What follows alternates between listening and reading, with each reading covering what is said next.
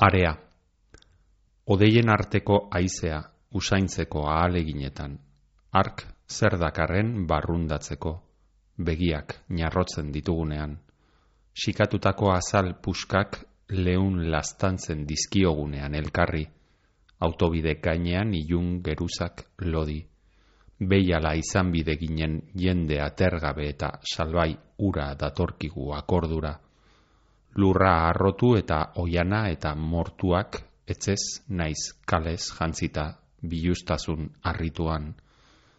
Euri erauntziak edo kemen ezak txikizka izutzen gaituenean, eta eskuko mamiei beti area galtzen ari diren erlojuei legez soeginda, auzoen ahotik eta albistegietan oska ditugun larritasun deiei esentzunarekin iardesten diegunean, Beiala izan bide ginen jendea tergabe eta salbai ura izateari utzita, zer galdu zen datorkigu akordura, akazia adarrak zemaiz hurbiltzen dira. Eta azmen eta garo luizien azpitik, arnasa hartzen jarraitzen dugu, katel luze luze bateko maila izatea zer den gogoetatuz. Arrien azpian bizia dago, somorroak, oskolak, sugandiak eta biziaren azpian beste ondartza batzuk. Irakurrieran, Euskaraz argitaratuten dan literatureari buruzko irratzaioa, poesiaz, ipuñaz, elabarriaz, saiakeraz, antzerkiaz, iraganaz, orainaz, geroaz, urteetakoaz, egunerokoaz, bizitzaz, Literaturea euskeraz. Zer idazten deutzagu euskaldunok hogeta bat mendean? Zer irakurten dugu? Liburuak berbagai, idazleak berbalagun, ordu betez, patxadas, prisabarik, euskaraz argitaratuten dan literaturaz, gutaz, bizitzaz, euskal idazleen elkartearen ekimenez, bizkaiko foru aldundiaren laguntzaz, bizkaia irratian, irakurrieran.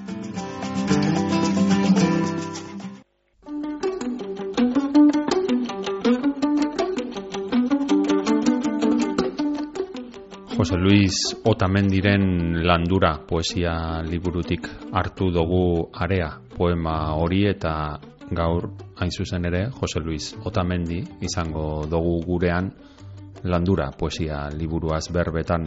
Aurten kaleratu dau Susa argitaletzeagaz Jose Luis Otamendi azpeitiko poetak mila bederatzion eta berrogeita emeretzian jaiozan azpeitian bertan eta bertan bizi da oraindik poeta da, baina horrez gain ere irakaskuntzan aritutakoa da, naiz eta orain gutxi erretiroa hartu dauen. Mila bederatzieun eta larogei urrun hartan idatzi eban bere lehen liburua ustelan, ustela aldizkari erdiz argitaletxere bazen hartan, egun senti biluzia izenekoa.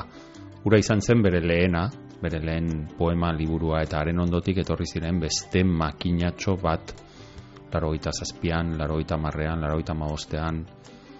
Ia denak poesia liburuak landura hau etorri da aurten 2000 eta oita bian aurrekoa 2000 eta emeretzikoa zuen disoluzio agiriak denak ala denak zuza argitaletzearekin. Idatzi dago antzerki lan txikiren bat ere bai, aspaldi, baita narrazio batzuk ere euri kontuak izeneko liburuan bildu ebazanak mila bederatzen ondan laro eta emeretzian eta badugu baita be antologia bat bere poema asko bildu ziren hogei garren mendeko poesia kaierak izeneko bilduman bimila garren urtean ura ere zuza argitaletzearen eskutik. Ibilbide luzea egin dauen poeta zalantzarik gabe eta bere liburuagaz batera zer ekarri dugu eta disko bat. Izaki gardenak taldearena dena oskol deitzen den disko bat. 2000 eta amazortzian kaleratu eban taldega esteiztarrak disko hau 2000 eta amarrean sortutako taldea da. Jon Basaguren eta Libe Garzia de Cortázar dira buruak ahotsa haiena da. Gazteizen sortu eban e, taldea, jonek, liberekin batera, eta sei disko kaleratu dituzte orain arte pop rock estiloa jorratzen dabe. Eta hause hause da taldearen azkena. Izan ere 2018an dena euskolago atera ondoren taldea desegin eta bi jon eta libe talde berri bat egin eben pasadena izenekoa. Baina izaki gardenak da gaur entzungo dugun taldea eta dena oskol disko honetako kantak.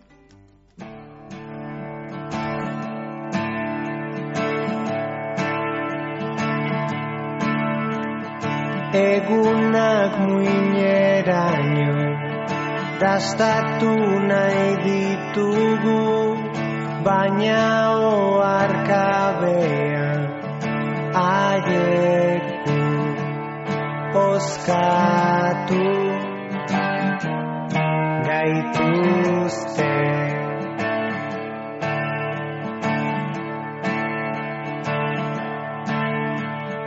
Pisua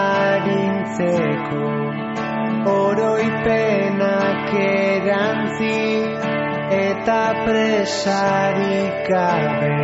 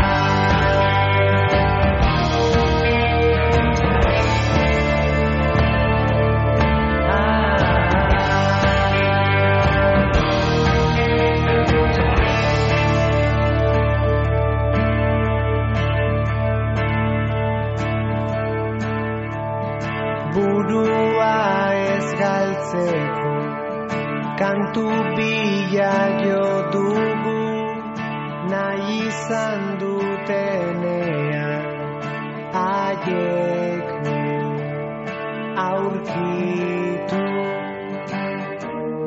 gaituzte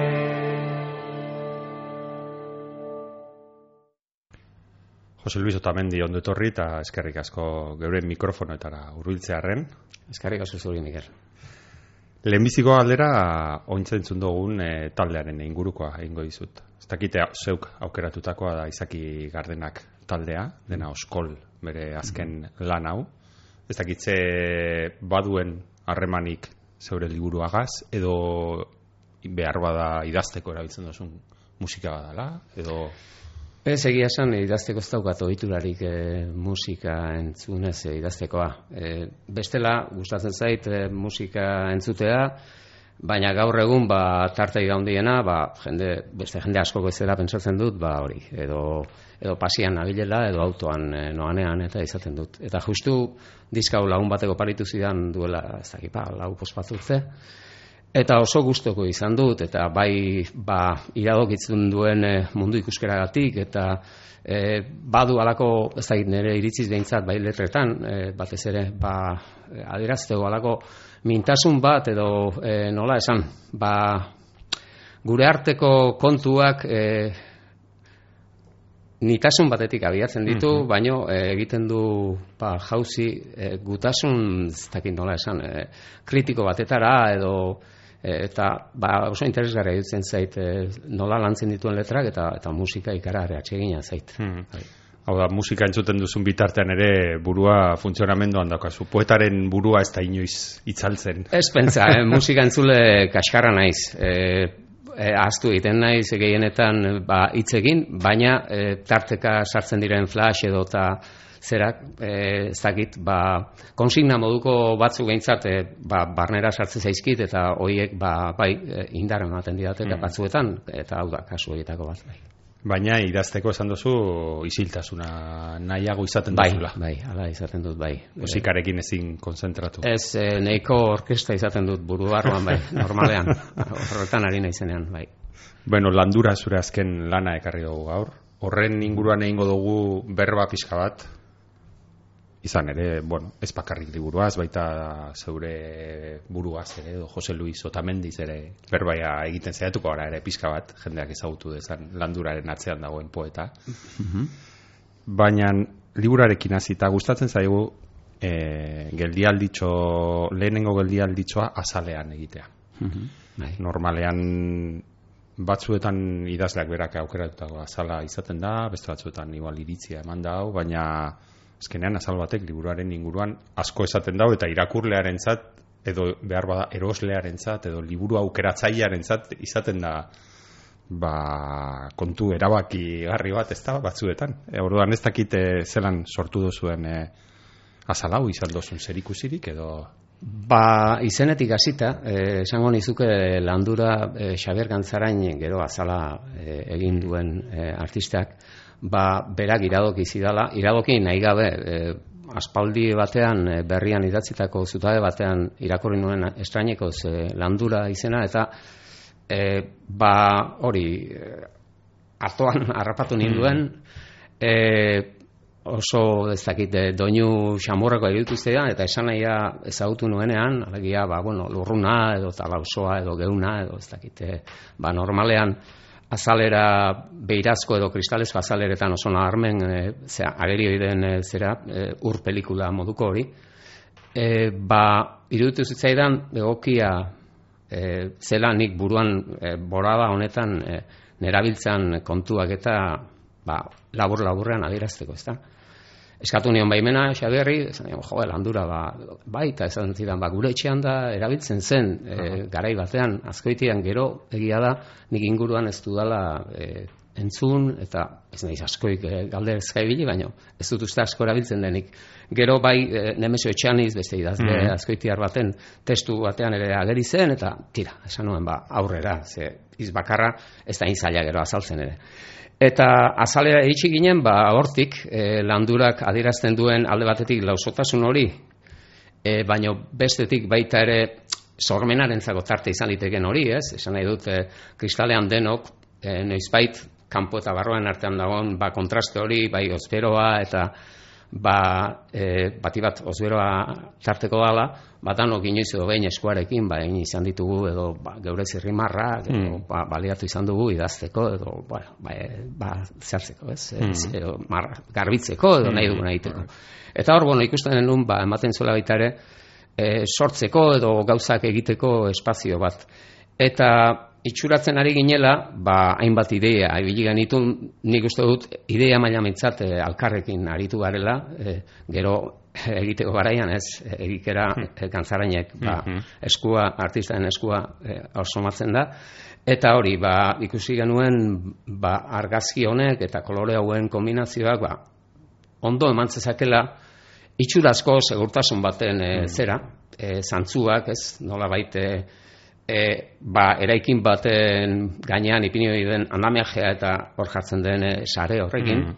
Eta sareak, ba, bai, itxura edo eta babes itxura eman dezake, baino gehienetan e, ba, ilusiotik gehiago du errealitatik baino, ez? Ba, bai, etorri litezken edo erori litezken telapuskak edo harriak eta ba, e, gu jotzetik libratuko gaituzte behar bada, baina e, azkenean ba, ez dakit, ilusio utxa gehienetan ilusio utxa bihurtzen da hori, ez? Mm. Eta beste beste norabaiterako bide bezala ikusten genuen, bai, Mm. e, itxialdia ere iraudeki dezake, Mm. e, ba hori, e, COVID-a dala eta pasa Mm. egun, ba, o pasa genuen aldiura, edo bestelako hainbat itxialdi ere iradoki ditzake, baina hoxe, e, kontraste edo Mhm. alderdi kontrasankor hori ba jarri nahi Mm. genuen zera, Mm. agerian. Aitortuko dut nik neu be jo behar izan dudala iztegira landuraren mm esan nahia eh, aurkitzeko eta horretan bila eta bila ari nintzela topo ginuen nemesio etzan izen eh, zea, eh, poema horrekin eta nola, nola aipatzen duen hor ez eta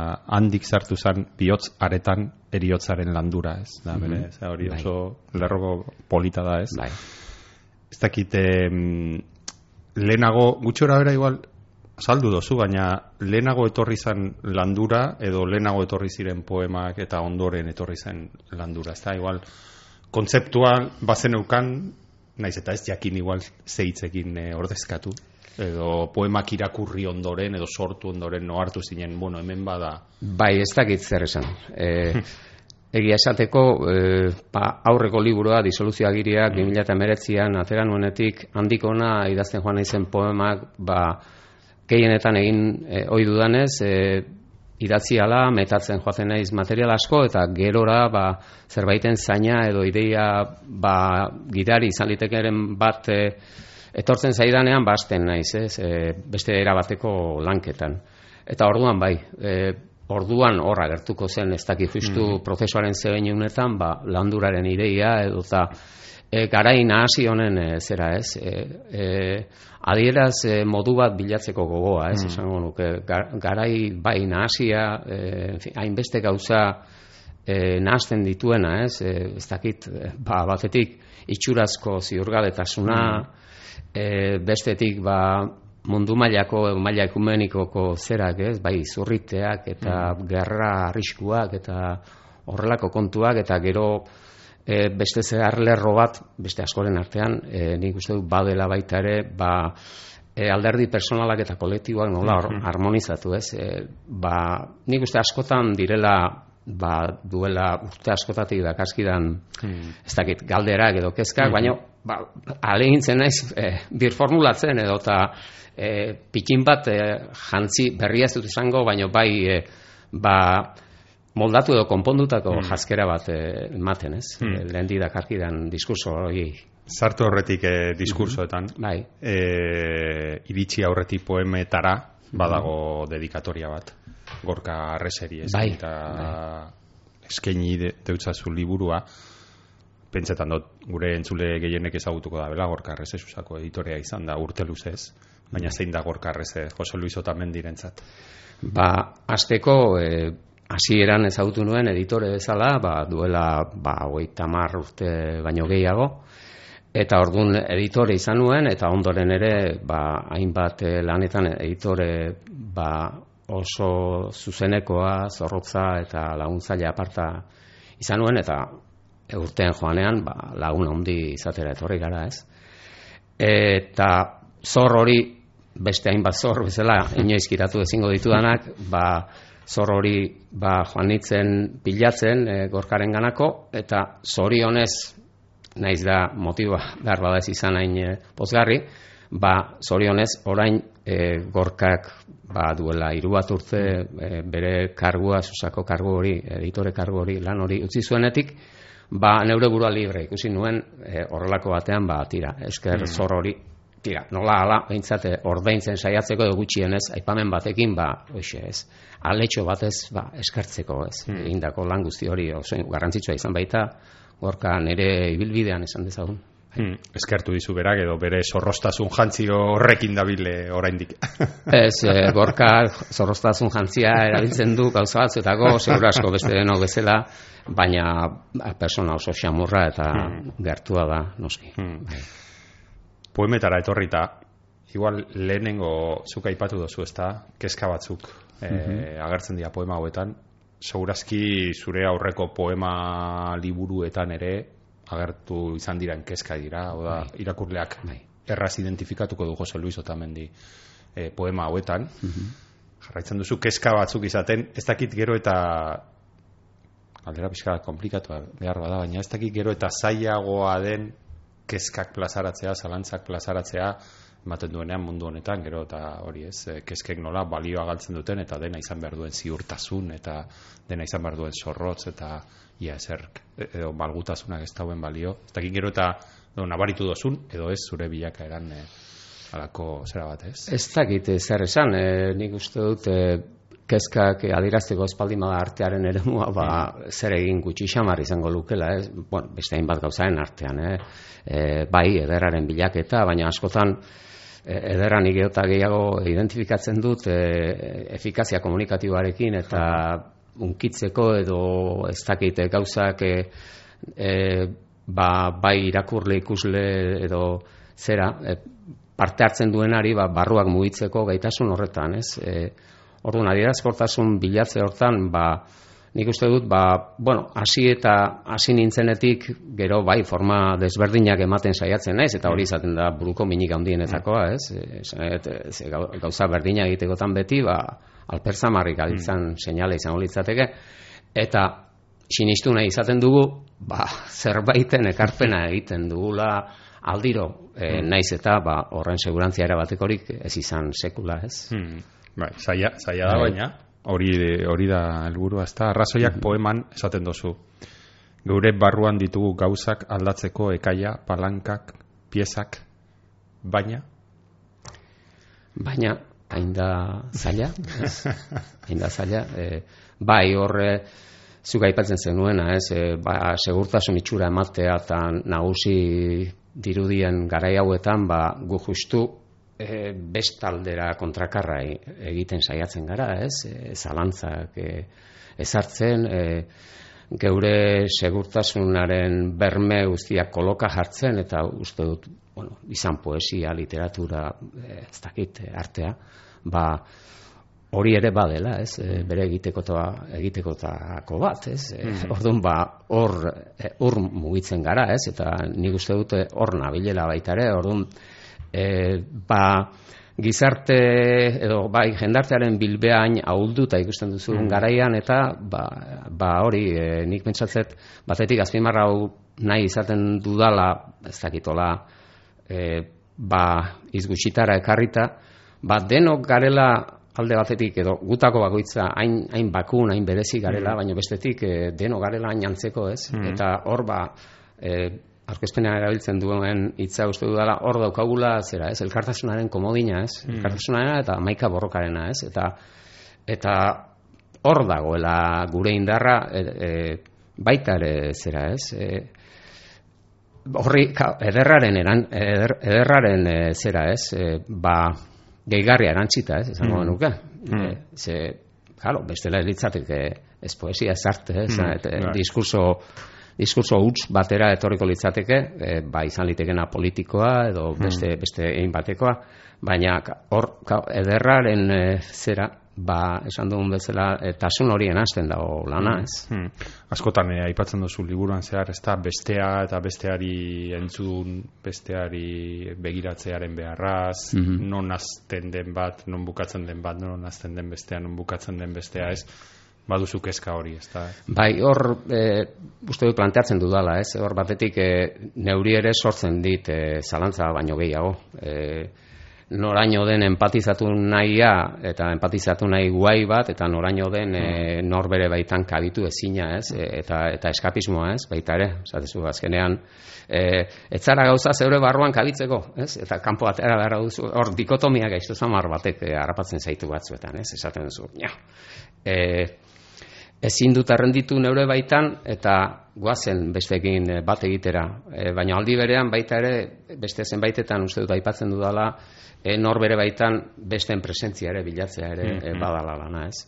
Ordun ba kinka hortan e, mm. nik uste dut edo ari hortan askotan mugitzen naizela mm. eta neuri ez dakit e, interesgarria ez dakit interesgarria den hitza, baino E, gustatzen zait e, zera ez? E, zerbait esaten hasizkio ba, bueno, alderdi noa esan e, e, antidogmatiko ez? Bada ere ba, mm. bai e, gauza kolokan jartzeko zera, mm. postura horretatik e, mm. ikustea eta horretatik erakustea ez? Horretan e, joaten zait askotan alegina hor normalean poetaren ahotsak izaten dago ez? E, alako bueno, oreka berezi bat nia eta guaren artean nitik hitz egin, gutik mhm. hitz egin, ez? Pentsatzen dut horren inguruan ere askotan buruan ibiliko zeritula kontuak, ez da? Bai, hain zuzen, e, liburu honetara karri nahi izan dudan, e, ez dakit edo pikin bat ozenago erakutsi nahi izan dudan hau e, ni e, mindu intimo horrena izan dela, e, pentsatzen dut nabarmenagoa behar bada e, izango zela azken bizpairu liburuetan gu horren presentzia, eta hemen pikin bat indartzen saiatu naiz e, nia, naiz eta gero horrek e, ba e, labainka labainka naraman beti edo ia beti ba, zera ez, e, ba, kolektiboaren eremura, ze bata bestea gabe nik e, nekez e, bertzen hmm. ditut. Bai, azken batean nitik hitz egiten dozu, baina gutaz asko hitz egiten dozu, ez da? Hmm. Eta bada, e, egunaren oskak adibidez e, poeman, ez? E, nolabait ziklo baten, ez? Gizarte honetako ziklo baten amaieraz hitz egiten dozu. Bai. Ez bakarrik poema horretan oroar. Bai. Zakite zelan ikusten dozun ziklo horren amaiera askotan badago grams diren, ez? Esaldi mhm. famatura, e, mundu zaharra bukatzen ari da, baina ez dator berririk eta bitarte horretan sortzen dira monstruak, ez? Eta ez dakit eh, nire galdera da, ez dakit zuri edo edo zeini, jende askori egiten diodan galdera da, ziklo baten amaieran gaude, mundu zahar baten amaieran gaude, edo dagoeneko mundu berri baten hasieran gaude. Auskalo, e, horrek joko literarioak asko ematen du. Hmm. E, eta gero e, nor bere narrutik ere e, bakoitzak nola bizi duene, ba, horrek badu bere pixua, ez? E, esan nahi dut, ba, nik dauka, daukadan adina, ia iruro gehieta urtera Hmm. iritsi naiz, eta e, ikusten duzu zeure bizialdian, ba, ziklo batzuk, zeure Hmm. korputzean ere, ba, batzuk amaitu eta beste batzuk gazten ari direla. Gero, e, ingurua barrak edo testu inguruak ere laguntzen dizu horretarako lehen aipatzen nuen, ba, ba hori, bai, gerra beti dago munduan, eta batzuetan, ba, gu gaudenetik gertuago edo urrunago gertatzen dira, eta e, badira, ba, e, oso bitxia, bueno, bitxia, berria, guretzat izan dena baina pein, e, gure aldean munduan, e, o, hemen azkeneko, e, barkatu Mm. kontrazaleko Mm. poeman esaten dudan bezala, ez, e, ba, e, barkatu, nola da, e, seguru asko, e, hor galdetzen dut, etxeatzea egin dupean hainbeste jende dena batera egon alda inoiz munduan, ez. Hmm. E, pandemiak hori behintzat ekarri du, ez, eta e, ba izan da aldaba jotzen moduko bat, ba jende askoren gogora iritsi dena, ez, e, kontura arazi diona, ba hemen zerbait e, potoloa berriz ere, ba bai, hor, e, ba, e, Ameriketako estatu batotako dorrebikien kontuak eta asko izan dira ez joa- Mm. jartzen direnak eta oin antropozenoarena eta ingurumenara de dantzan nola dabilkigun aspaldi hontan ikusi besterik ez dago eta horrelako hainbat eta hainbat adibide daude ez. Orduan, segurutik e, ba orain idazten duenak eta pentsatzen dut duela 10 15 urte idazten zuenak eta behar bada hemendik 10 15 urtea ba, munduak bere horretan jarraitzen badu behintzat e, idazte aukera duenak hori esan ahalko duela ba hankasartza hondirik egin gabe. Orduan, berez e, zera e, ba esateko ze, e, logo errez bada, ez? Esatea, Hmm. ba, beste mundu baten atarian gaude, edota, baino ez dakik justu, e, edo transizioan gauden, edo, baino somatzen da zerbait, ez? Eta liburu hau e, idazteakoan poema asko ba, nola lotuta dauden, lotuta, e, idatzi ziren garaiatik e, Mhm. pandemia Mhm. aldi horrekin, Hmm. ba, e, oso paradan etorri zait e, gai hori, ez? Mm. Oso, oso eskura e, nahi gabe bezala iaia. Hmm. Bai. Pandemiaren hitz, edo pandemia ekarri duen kontzeptu batetik ez, e, bati helduta esaten duzu, ez, berrogei aldian dagoela disidentzia gaitasuna. Mhm. Bai.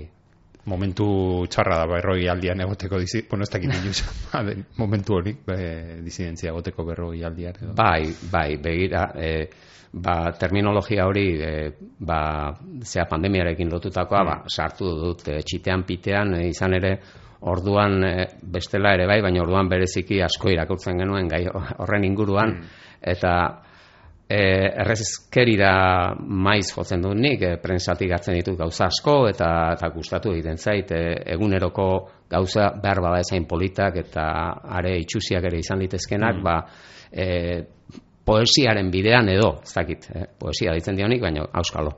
E, baina ne, neure jardun horretan behintzat e, e, sartzea gustatu egiten zait, ez?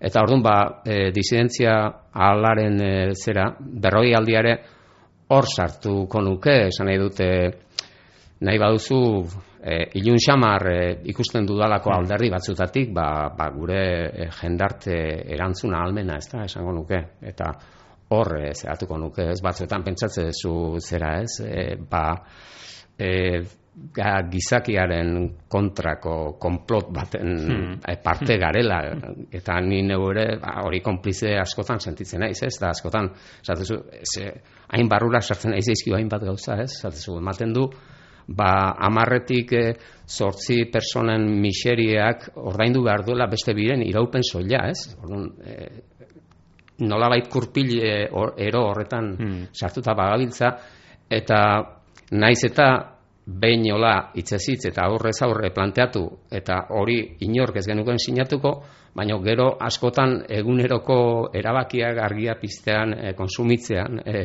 eta beste gauza askotan ba, badirudi e, joera hoien edo antzekoa izan litezkenen alde ari ote garen, ez? Mm. Niri zera hori sortzen zait. Nahiko mundu perbertsoan bizi ginen lehen ere bai, eta pandemia etorri zitzaigun. Esan dozu gainera, ba, eta nabaritzen da poema ez dakit dena, baina asko garai hartantxe idatzitakoak dira, eta Bai. badago o, na- batzuetan zuzenean hitz egiten dozu hortaz, eta beste batzuetan horretaz hitz eginez, baina ikusten dira, ez, zehar lerro batzuk, eta ikusten dira terminologia bat, edo Bai. modu batzuk, ezta. E, ez dakit, zelan, zelan bizi izan zuen, Jose Luisek, pandemiago ez e, konfinamendu ora, ura guztia, eta E, oso modu privilegiatuan, dudari gabe. E, ba, tira, gure etxean nahiko eroso pasa izan genuen, e, zorionez oso gertuko e, gaixorik ez genuen izan, e, aldirik gogorrenean benepein, eta privilegiatua alde askotatik, ba, ba, etxe giro ona izan genuen, espazioa, mila, mila erditatik begiratuta, e, kontua da, ba, hori, e, be, e, aurrean dauzkagula begiak, eta ba, hor parean pasatzen dana ikusteko zoria ere izan genuela, eta ordura arte ikusi gabeko hainbat, argiago ikusteko e, bidea ere eman zuela, ez? Eta ez, nik e, inundik ere esatet e, uste dut e, erabat ba, privilegiatua naizela on, ondo bizia neurri baten. Baina e, etxi honean ez ditut onartu nahi e, datozen hoiek, ez? E, gero ematen du askotan ba, gauzak ezinbestekoak direla eta ezinbestekotasun horri ba, e, anteparak edo ta ez dakit e, esi hormak edo ez e, edo uste hormak edo ja- jarri nahi izaten dizkiozu e, kasu hontan hitzen bidez. Hor e, behin baino gehiagotan e, aipatu izan dut e, nolabait eta aurkezpenean ere bai esaten nuen e, zerbait egitea nolabait e, eskatzen e, zidala ez? E, garai honek zerbait egitea. Eta nire egiteko e, molde kaskarra ba, ba oraintxe bertan nagusiena seguru beste mila ere seguru ez badira beste mila ere baino e, nik hautatu dudanetako bat da ba, neure testu hauek idaztea ez? Gero galdetzen nuen ez dakit testu bat, liburu bat, ekintza baten mailara iristen den, seguru ez ez, baina tira, e, baina plantatu nahi nuen jolas moduan baita ere ez, e, ideia hori. ez dakit bide gisa erabili zenuen e, garai hartan, ez, konfinamenduaren garai hartan pixka bat e, idaztearena, edo, edo balio izan zizun saiatzeko ulertzen zer gertatzen ari zen, edo... Bai, seguru asko, bai, e, nik uste tresna idazten dugun guztiok, ez, ba, tresna aparteko bat badaukagula e, zera, ez, e, ba, hori baliatuta, e, ez gaitu zoriontsu egingo, seguru asko, baina e, baina badakigu behin ontan sartzen garenean e, beste hainbat e, gozabidere eskaintzen dizkigula, ez? E, eta ez dut esango jakituriarako bide bat, baina bai gauza hainbat ulertzeko alegina dera, e, nik uste badela oso, oso aberasgarria, baina e, ikustea egin batera, ba, horrek gozameneako eta ba, sufrimentu hainbaterako bideara emateizu, e, ba, ikusi egiten dituzulako gauza batzuk eta ikusiz gero ba, e, ezer egin esan idatzi e, gabe geratzea ba, askotan ba, badu desente perversiotik ere ez. Orduan, bueno, hortxe mugitzen gara, e, ari baten gainean beti, nik uste. Hmm. Poemen artean, liburuan aurrera goazela, aurkitu dugu ere beste izen propio bat, Luis Eduardo Aute. Mhm, Bai.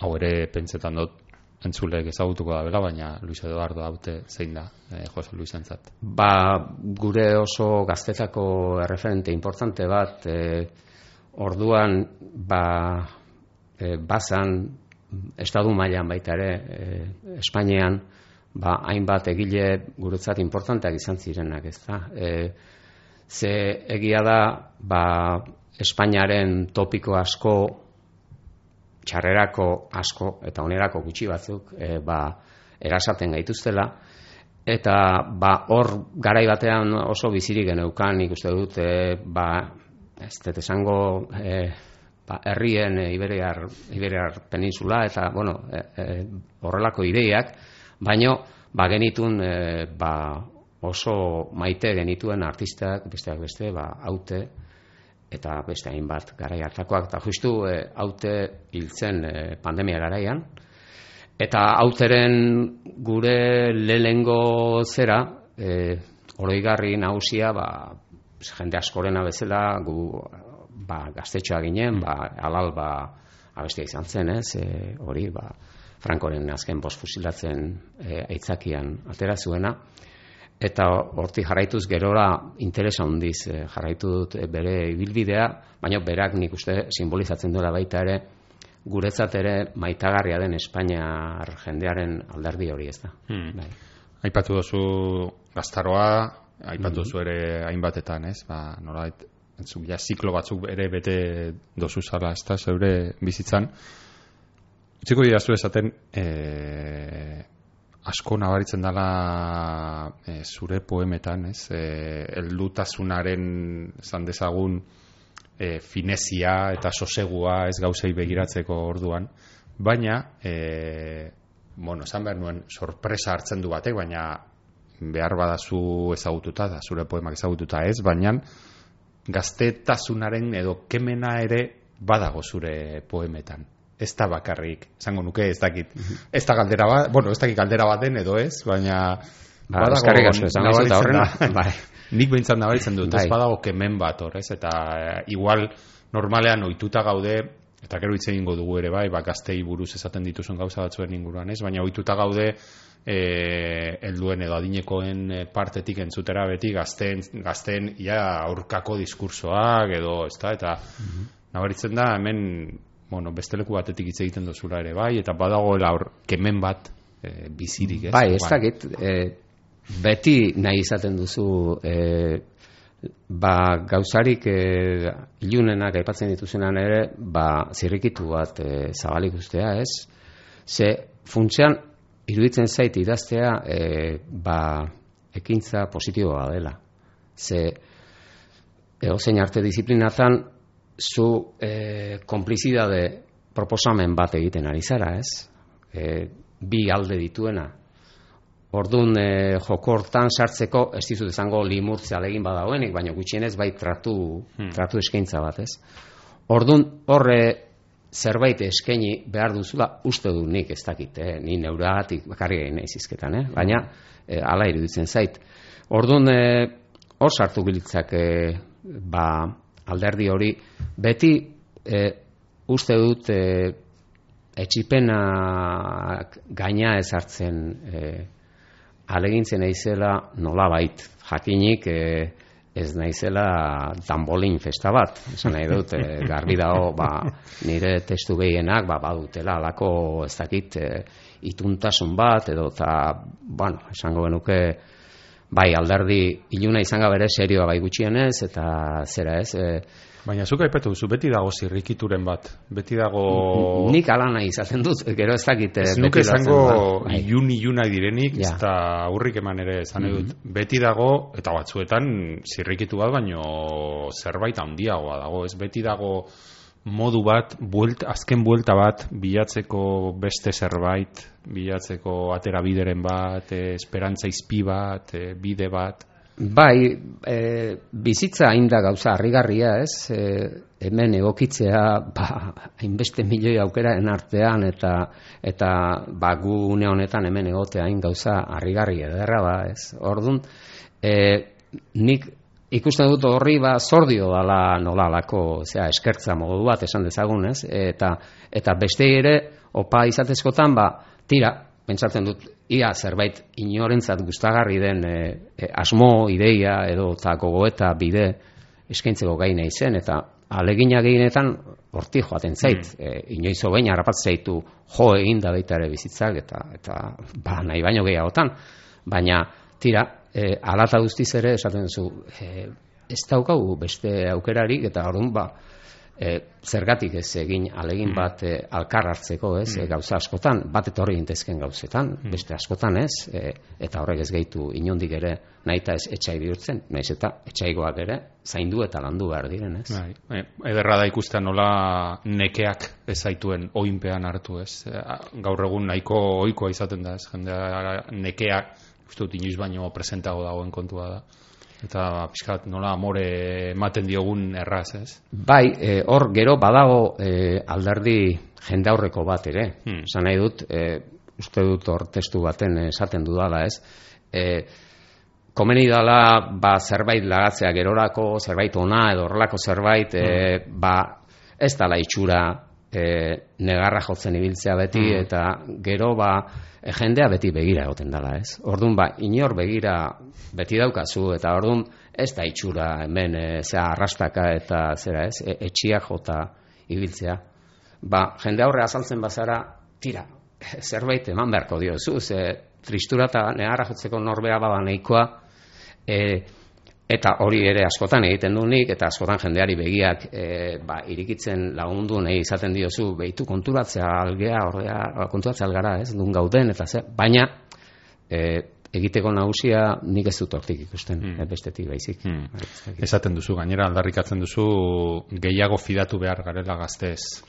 Bai, hori testu ba, bon, berezi baten, lagun arte giro baten, horre, ba, kafe hartze baten bueltan, eta tira, e, gai oso e, triste eta gor bat, ez lagun bat, ba, hori, e, bere bizialdia mugatuta medikuek esandakoaren e, arabera ba, ikusten du, eta horren aurrean, ez dakit despiste irtera bat ere ez da momentu hortan, que akaso ba, gauza hain larri ez hitzein beharrean zergatik ez dugu pentsatzen ba, zer egin dezakegun ez e, gure ondoren datozen hauei ba, zera ez, e, eupada bat emateko eta ba, kinu bada nahi baduzu, baina bai jarrera, jarrera modu bat ere erakutsi nahiko lukena ez, e, ba, ez gaitezela inoiz, e, zera, e, azkenak izango garen tentazioan erori ez, ez nahi dut, Mhm.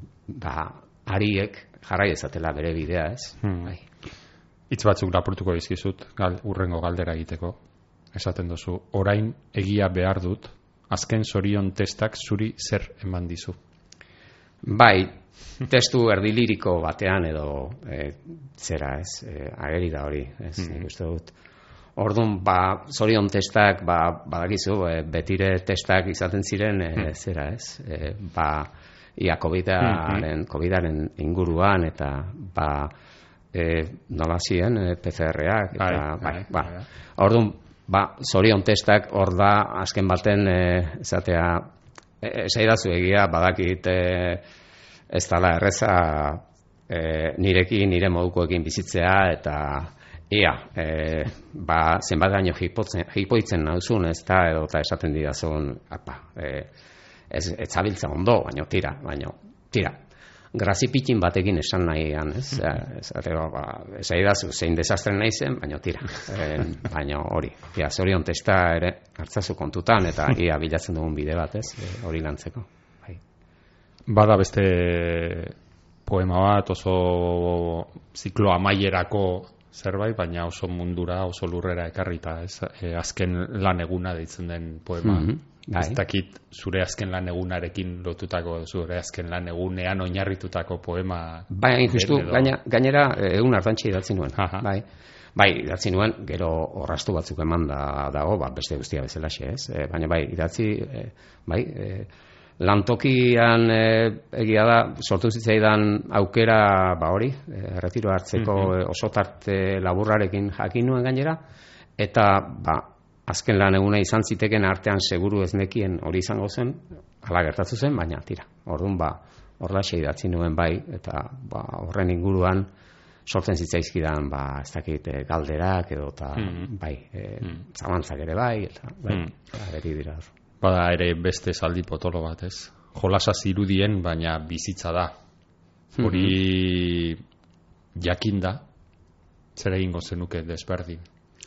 Puf, e, ez seguru asko, ze badakite ezin dudala, beraz eh, ez naiz horrekin nekatuko orain behintzat esan nahi dut, e, egia da, e, literaturan eta hainbat poematan horri ere e, askotan heldu izan e, ez dakit hemen edo aurreko liburuetan eta behin baino gehiagotan neure buruari galdetu izan dio eta e, eta honetan eta beste hortan eta beste hartan ere ekibokatu izan bagara zer. Hori bai, baina e, hori konstatazio bat izan liteke e, ezain beste esatea. E, berriz ere beste zera bat eskatu nahi dut hirugarren denbora bat ia e, hori zuzentzeko modua egiten dudan.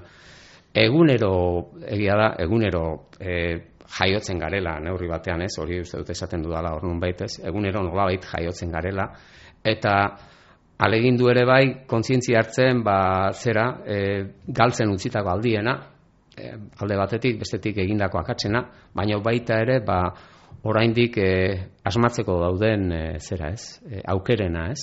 Esan nahi dut e, beti hirugarren edo azken buztan hori e, ba, irekia izan dadin alegintzea, ez? Esan nahi dut, e, ia, ba, zerbait hobetu egiten dugun.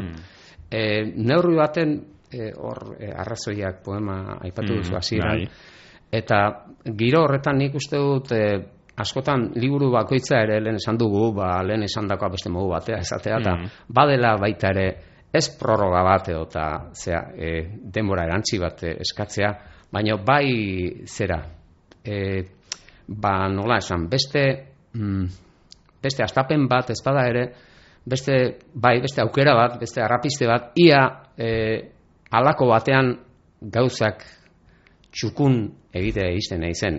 Esan dut, bai poetikoki, baina baita ere, e, ba, zera ez, e, bizitzaren e, zera joanean, ez? Orduan, e, nik uste badagoela hor etiko e, inundik ere ez dut redentista izan nahi, e, ez dut ez, ez salvazio, redentzio igorralako mm. aipatu nahi, baina bai e, gaur arte hain ondo egin ez dudana, edo behar bada alako baten ondo xamar egin nuena, baino gero e, kakastu nuela, e, ia ba, gaur beste e, zera ez, e, beste alde batetik heltzen diodan, eta hain gaizki egiten ez dudan, edo eta inorentzat, eta neure buruarentzat, ba, zera ez, e, ba, onuragarri gertatzen den, ez dakit. Gustura geratu zara idatzitakoarekin. Gustora xamar, esango nuke, edo konforme xamar. Hmm. Bai. Azken galderatxo, edo azkenerako utzi dut galdera zail bat, eh, lehen aipatu guk hemenarena, eta, bueno, aspalditik ari zara idazten, liburu pila bat idatzi dozuz, ezta? Poema asko idatzi dozuz, poema eder asko paritu dizkiguzu.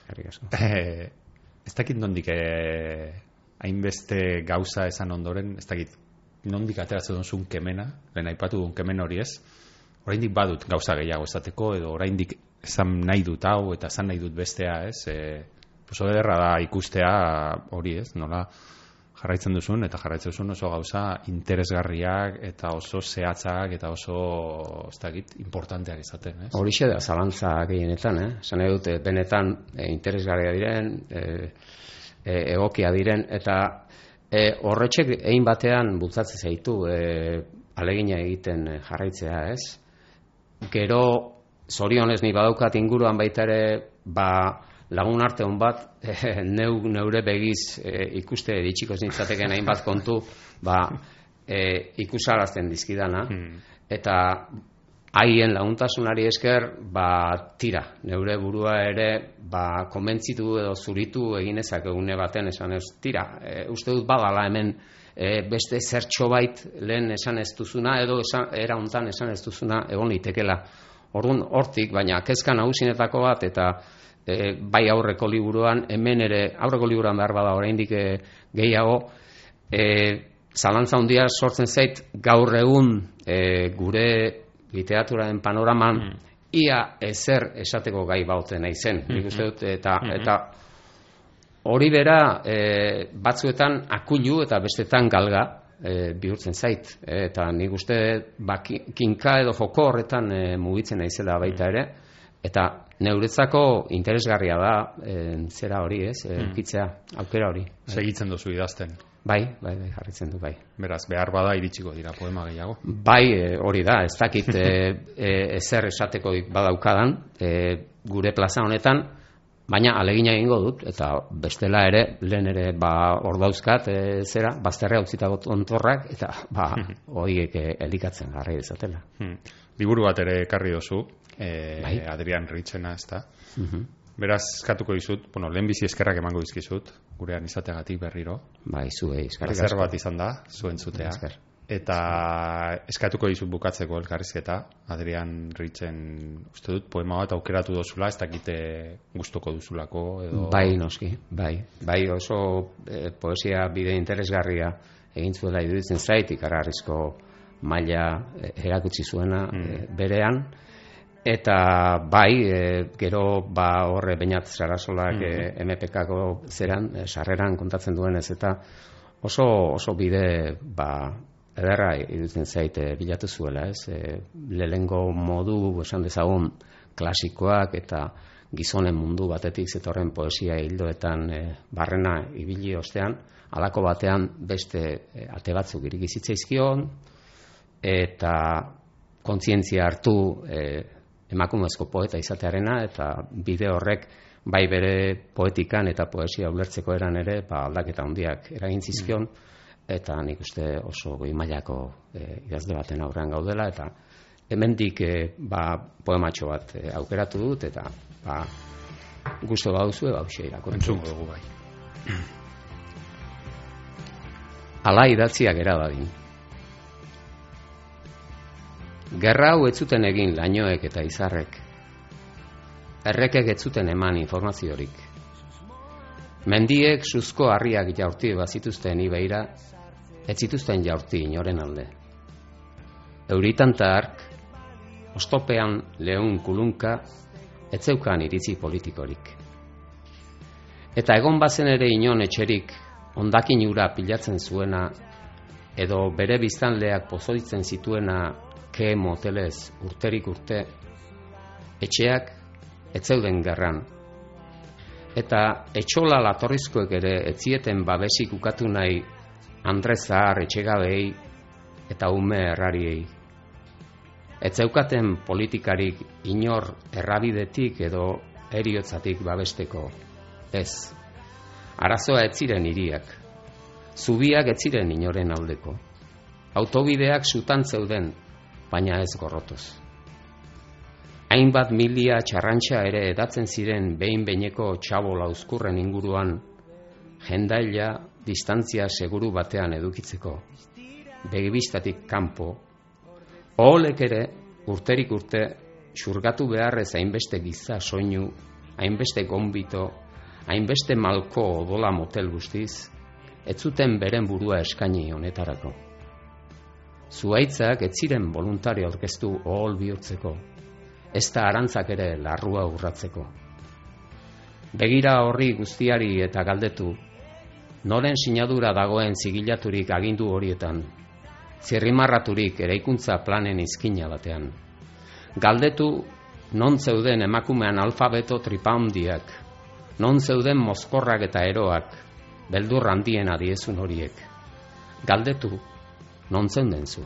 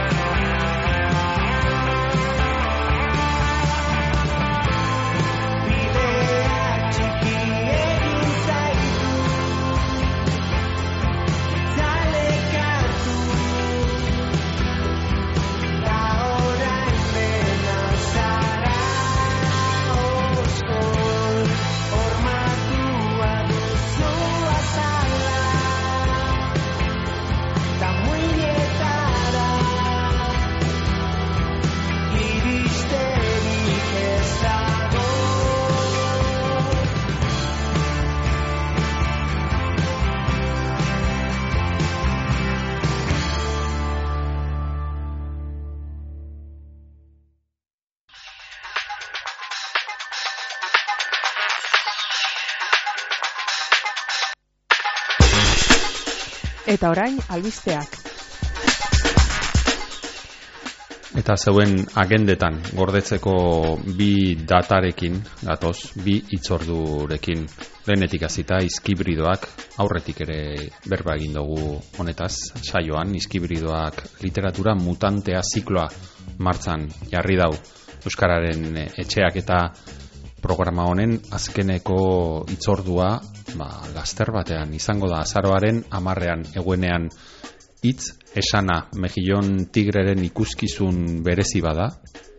Nahazten dituena poesia, musika, gorputz adierazpena eta performantzea.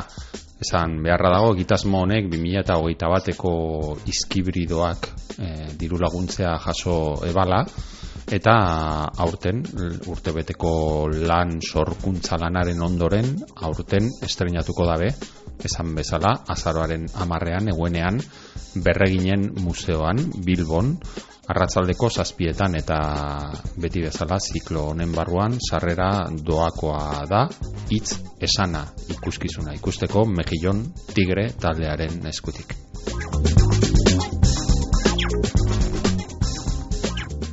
Eta agendarako beste oharra ere beste ekimen bat e, aurretik berbaga izan duguna. Liburuaren arbola izeneko erakusketea badakizue. Hau ere euskararen etxearen ekimen bat da eta bizkaiko hainbat herritatik ibiliko dan erakusketea da. Liburuaren inguruan dauden e, eragilei buruz hitz egiten dauena idazlei buruz editorei buruz eta baita liburuaren anatomiaren inguruan ere bai eta liburu zatiak zeintzu diren eta zelan funtzionatzen duen eta bueno, liburuaren e, barruan sartzeko gonbita egiten dauen erakusketea. Bizkaiko hainbat herritan ibiliko da. Oraindik ondarruan e, ikusteko aukera deko zue kofradia zaharrean egongo baita azaroaren amarrera arte baina orduan txe salto egingo dau getxora, getxoko punta begoñako ekitaldi aretoan egongo da erakusketea azaroaren e, amazazpitik abenduaren bederatzira. Beraz, bertan ikusteko aukera izango dozue.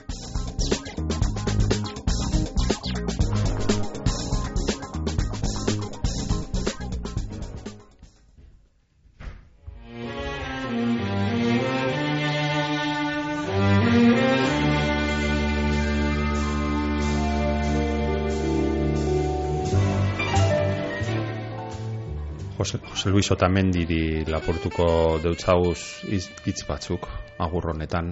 Berak dio, ez bizitzea zen normalena, ez jaiotzea, ez hiltzea, ez narraz, ez oskol, ez abia, ez karraska. Ez bizitzea zen gerta zitekeen aukerarik mamiena. Baina entzule zeuri eta geuri bizitzea tokatu jaku eta bizitzea tokatu jakunez amentxe gaude liburu artean murgilduta bizitzaren zentzua topatu nahian takit noizbait lortuko ote dugun.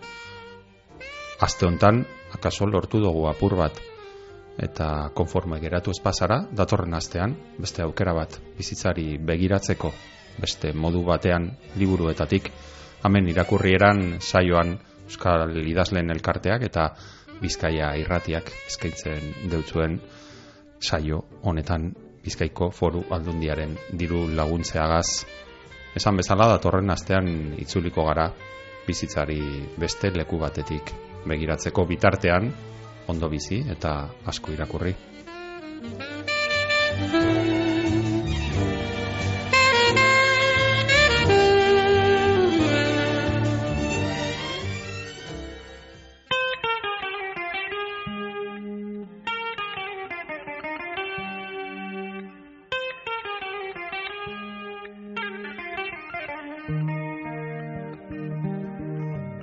Hau izan da gaurkoz irakurrienan saioak emon dauena. Datorren astean gehiago, hemen, Bizkaia irratian. Euskaldun guztionzat, Bizkaitik, Bizkaieraz, geure literaturaz, luze eta zabal jarduteko tarte hau, irakurrieran. Ta ez aztu, idazlearen lana bogan egitearen parekoa da, gogorra askotan. Idazleak idatzitakoa irakurtea ostera, etxean lagun arte honean giro epelean egotearen bestekoa da. Atsegin utza. Ba, gure saio hau aditzea zer izan gura geunken eta zuekaz batera ordu betez egan egin alizatea. Eta hegaldiaren itzuleran barriro irakurtzen hasteko jakina. Irakurrieran dagota benetakoa atsegina.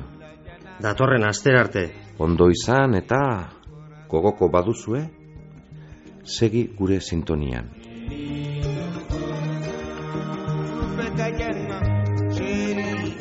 Rabbi